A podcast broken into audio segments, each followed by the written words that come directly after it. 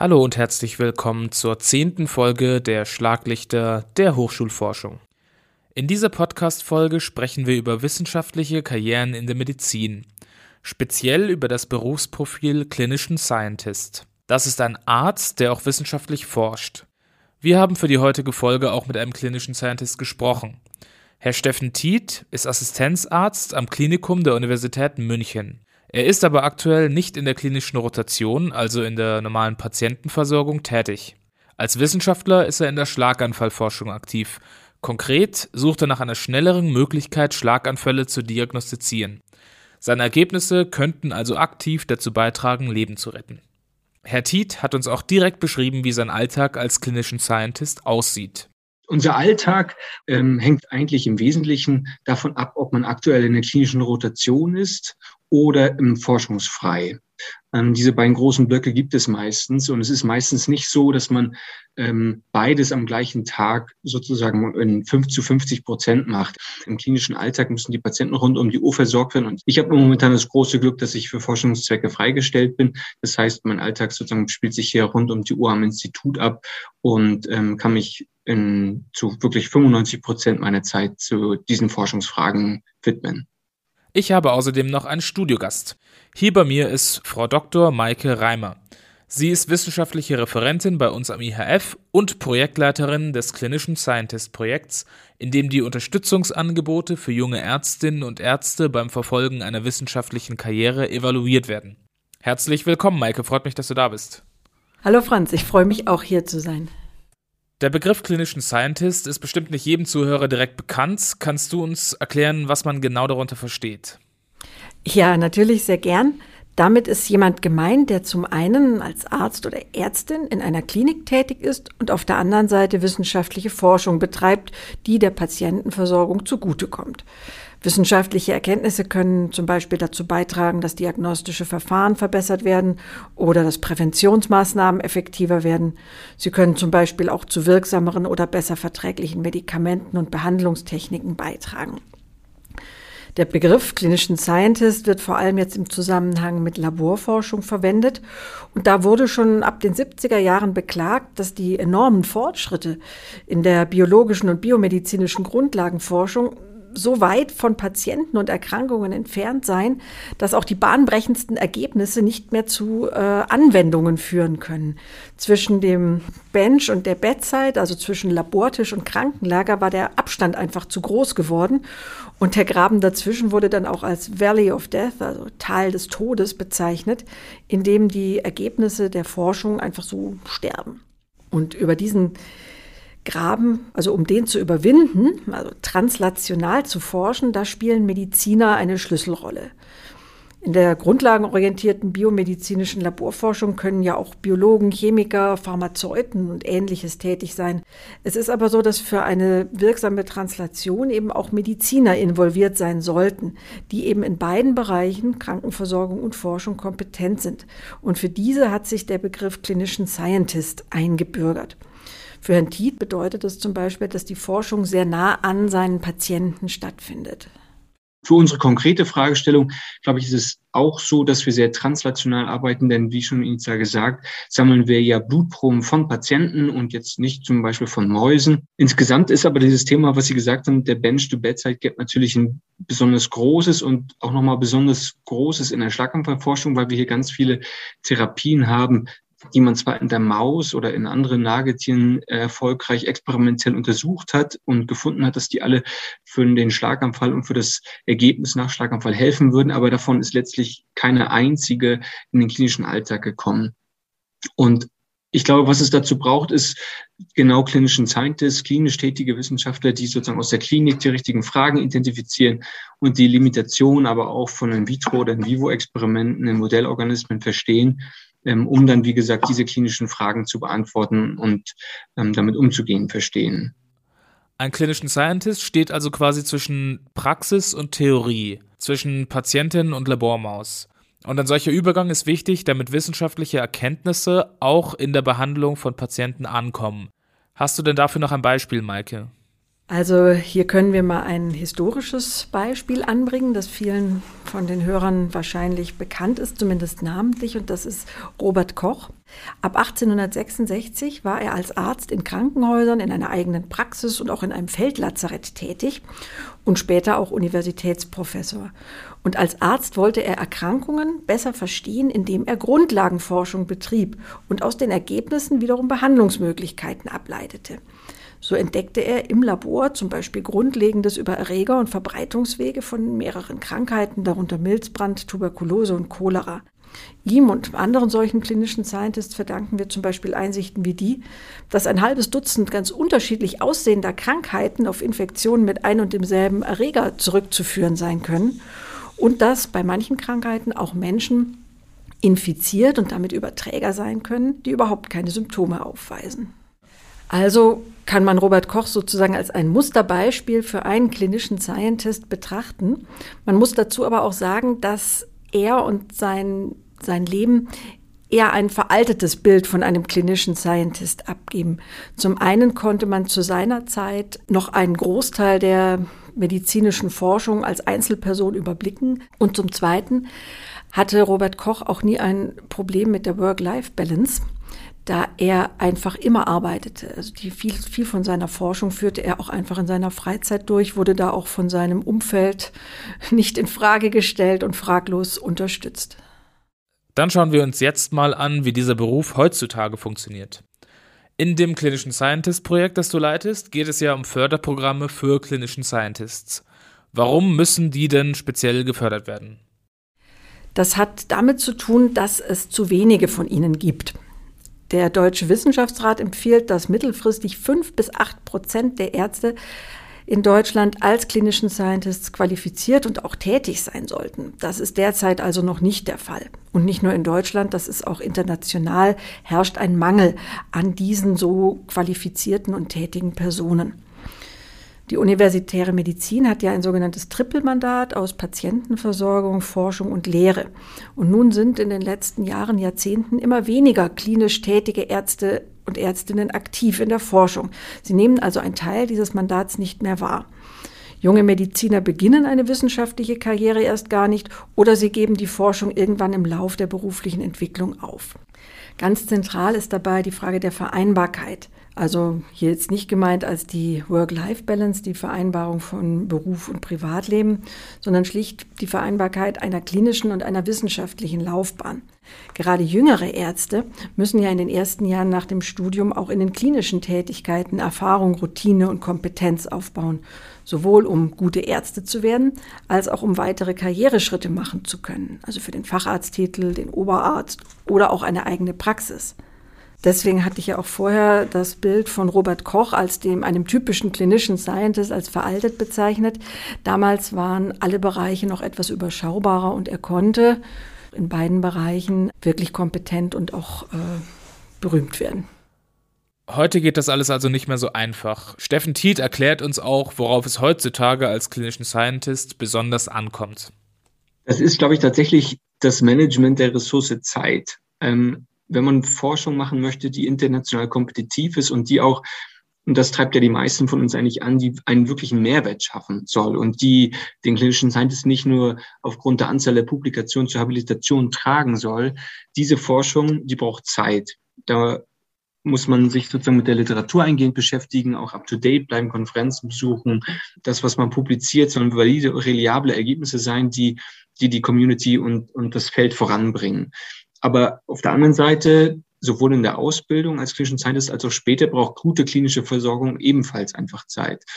Früher war die Situation eher so, dass vor 20 Jahren man auch sich mal aus dem klinischen Alltag um, um 14, 15 Uhr herausziehen konnte. Das sind zumindest die Erzählungen von, von älteren Kollegen und dann am Nachmittag seine Forschung machen konnte. Das ist heutzutage wirklich schwieriger geworden. Auf der anderen Seite, glaube ich, steht aber auch ein verändertes Mindset unserer heutigen Generation, die anfängt, klinisch tätig zu werden. Work-Life-Balance ist für unsere heutige Generation wichtiger und es tritt auch nicht mehr jeder an mit dem Ziel, irgendwann einmal Chefarzt zu werden. Das heißt, ich glaube, es ist wichtig, dass man sich sozusagen diesen diesem veränderten Mindset widmet, um dann auch wieder einfach flexiblere Angebote für die jungen Kollegen von heute zu stricken und denen es zu ermöglichen. Man scheint also heutzutage als klinischen Scientist neben seinen Aufgaben nur noch wenig Zeit übrig zu haben. Was bedeutet das denn für die medizinische Forschung, Maike? Konkret bedeutet das quasi, dass sich äh, sowohl die klinische als auch die wissenschaftliche Tätigkeit gegenüber früher, also gegenüber Robert Koch, aber auch gegenüber von auch nur 50 Jahren stark verändert haben. Im Gesundheitswesen ist durch Ökonomisierung und auch Dokumentationspflichten das klinische Arbeiten sehr viel dichter geworden. Es herrscht zusätzlich Personalmangel in allen Bereichen, also unter Ärzten und Pflegern. Und wie Herr Tied ja auch schon gesagt hat, ist auch die Forschung in den Lebenswissenschaften anspruchsvoller geworden. Das ist ein extrem dynamisches Forschungsfeld, sehr drittmittelstark, international hochkompetitiv. Da wird schnell und in großen Autorenteams geforscht. Es muss schnell und äh, hochrangig publiziert werden. Und sowohl die schiere Menge der Aufgaben in beiden Bereichen als auch die zeitliche Abstimmung und Koordination, das ist eine enorme Herausforderung, der sich klinischen Scientists oder solche, die es werden wollen, bisher ganz alleine stellen müssen. Früher wurde, wie schon angedeutet, die Zeitkonkurrenz dadurch gelöst, dass forschende Ärzte einfach große Teile ihrer Freizeit für die Forschung aufwendeten. Auch Robert Koch betrieb seine bakteriologischen Forschungen vielfach nach Feierabend, am Wochenende und auch nach seiner Pensionierung war er quasi dauernd im Labor oder auf Forschungsreise. Es ging also damals schon um viel zeitlichen Einsatz. Allerdings war es damals leichter und wahrscheinlicher, bahnbrechende Entdeckungen zu machen, aus denen auch relativ direkt verbesserte Behandlungsmöglichkeiten abzuleiten waren. Man kann sich auch vorstellen, dass das zu einer Kultur geführt hat, in der sich ehrgeizige und charismatische Köpfe durchgesetzt haben, die ihre große Entdeckung laut angepriesen haben. Die Realität hat sich also verändert und Herr Tiet erklärt uns auch, wie sich diese Veränderungen auf die heutige Arbeitskultur auswirken. Es lässt sich, glaube ich, ganz gut beobachten, dass momentan schon ein Umschwung in der Denke gibt. Es gibt immer noch ähm, auch leitende Kräfte, die glauben, dass es immer noch so ist, geht wie früher, dass sich die starken und selbstbewussten Köpfe immer durchsetzen werden. Aber ich glaube auch, dass es ähm, gerade aktuell auch die etwas leiseren und manchmal auch manchmal clevereren Köpfe, dass wir die verlieren aktuell, ähm, die vielleicht weniger an sich glauben und nicht diese Alpha-Tiere sind, die immer nach vorne preschen. Und wenn man denen genügend Zeit gibt, und die richtigen, richtigen Voraussetzungen bietet, herausragende Forschung machen können in, in vielleicht einer bestimmten Nische. Und ich glaube, dass wir aufpassen müssen, diese nicht zu verlieren. Welche Konsequenzen, Maike, ergeben sich eigentlich aus diesem Mangel an klinischen Scientists für die heutige Medizin? Also das bedeutet, dass dann das Tal des Todes und die große Gap zwischen Bench und Bedside bestehen bleibt. Und das wiederum bedeutet, dass von den enormen öffentlichen Mitteln, die in die Forschung und auch in die Medizinerausbildung fließen, äh, sich kein Mehrwert für die medizinische Versorgung der Bevölkerung ergibt. Und das ist sowohl ein menschliches als auch ein volkswirtschaftliches Desaster. Das ist dann also immer noch der Hauptgrund, warum es heutzutage besonders wichtig ist, forschende Mediziner zu unterstützen. Wie das genau geht, das beschreibt uns auch Herr Tiet. Ich glaube, ganz wichtig ist es, dass es solche klinischen Scientist-Programme gibt, wie auch ich Glück hatte, Teil eines solchen zu sein an der LMU, und diese Forschungs-, diese klinischen Scientist-Programme, die bieten eben solche Forschungsfreiräume an, damit ein junger, aufstrebender klinischen Scientist ähm, dort genügend Zeit hat, sich zu entfalten, die richtige Fragestellung zu entwickeln, experimentelle Expertise aufzubauen, vielleicht ein kleines Team aufzubauen, ein, zwei weitere Anträge zu schreiben und wirklich Zeit hat, sich zu etablieren. Wie sieht denn das aus deiner Perspektive aus, Maike, also als Hochschulforscherin? Wie kann die wissenschaftliche Tätigkeit parallel zum Arztberuf attraktiver gemacht werden? Also ein Ansatzpunkt, der im Moment in Deutschland massiv ausgebaut wird und äh, wo wir ja in unserer Studie auch an einer Evaluation beteiligt sind, das sind Förderprogramme, wie das, das Herr Tiet beschrieben hat. Vor allem gibt es die für junge klinischen Scientists, also schon während der Facharztweiterbildung in den ersten etwa sechs Jahren nach Abschluss und auch noch darauf aufbauende Programme.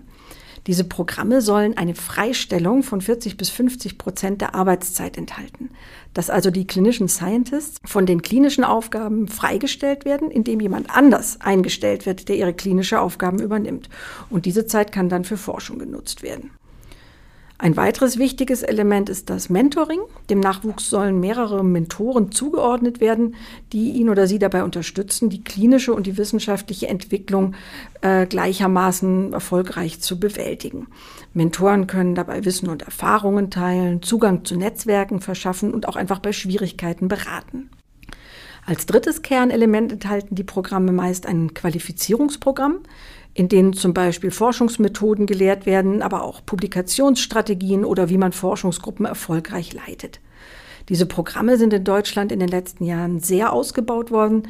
In einer Studie heißt es, dass 2016 noch 192 Personen gefördert wurden und 2020 dann schon 357, also eine Steigerung um die 85 Prozent in fünf Jahren. Insgesamt sind diese Förderprogramme sehr erfolgreich. Unsere Studienteilnehmer schätzen es so ein, dass ihre Forschung ohne solche Programme gar nicht möglich wäre. Allerdings hören wir auch, dass die Einhaltung der geschützten Forschungszeit stark davon abhängig ist, dass die Vorgesetzten und Kollegen im klinischen Alltag das auch unterstützen die Stationsleitungen, die Klinikleitungen, aber auch die anderen jungen Mediziner. Der Clinician Scientist darf nicht als Last wahrgenommen werden, der schon wieder im Labor ist. Sonst verliert man, wie Herr Tiet ja auch gesagt hat, die hellen Köpfe, die einen wichtigen Beitrag leisten könnten. Und das kommt äh, zu einem Punkt, der mir persönlich ganz wichtig ist. Diese Förderprogramme setzen am individuellen Clinician Scientist an. Aber man muss auch über die Strukturen sprechen. Damit junge Mediziner sich häufiger für den Weg des klinischen Scientists entscheiden und auch mittel- und langfristig translational forschen, da sind attraktive, transparente und verlässliche Laufbahnstrukturen an Universitätskliniken wichtig. In anderen Ländern gibt es das jetzt schon, dass eben vermehrt Stellen ausgeschrieben werden mit Profilen, in denen entweder die Klinik, die Forschung oder sogar die Lehre im Vordergrund stehen. Da findet eine Ausdifferenzierung des Trippelmandats statt. Dementsprechend könnten auch schon im Studium Schwerpunkte gesetzt werden.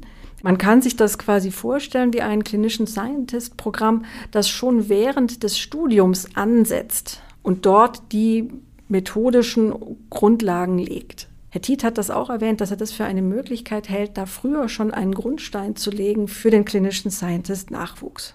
Ich glaube, auch in der Uniklinik ist es so, dass man verschiedene Tracks anbieten könnte, zum Beispiel? Für Kollegen, die keine Forschung machen wollen, sich aber auf den klinischen Alltag fokussieren wollen und deswegen sozusagen dort ähm, vielleicht auch noch besser und intensiver ausgebildet werden gegenüber jemandem, der einfach immer wieder für Forschung freigestellt ist, weil ihn das auch sehr interessiert und weil er dementsprechend natürlich auf seine Zeit zum Facharzt zwar auch klinische Rotation machen ähm, muss, aber sozusagen genau vielleicht nur die, die er für den Facharzt braucht.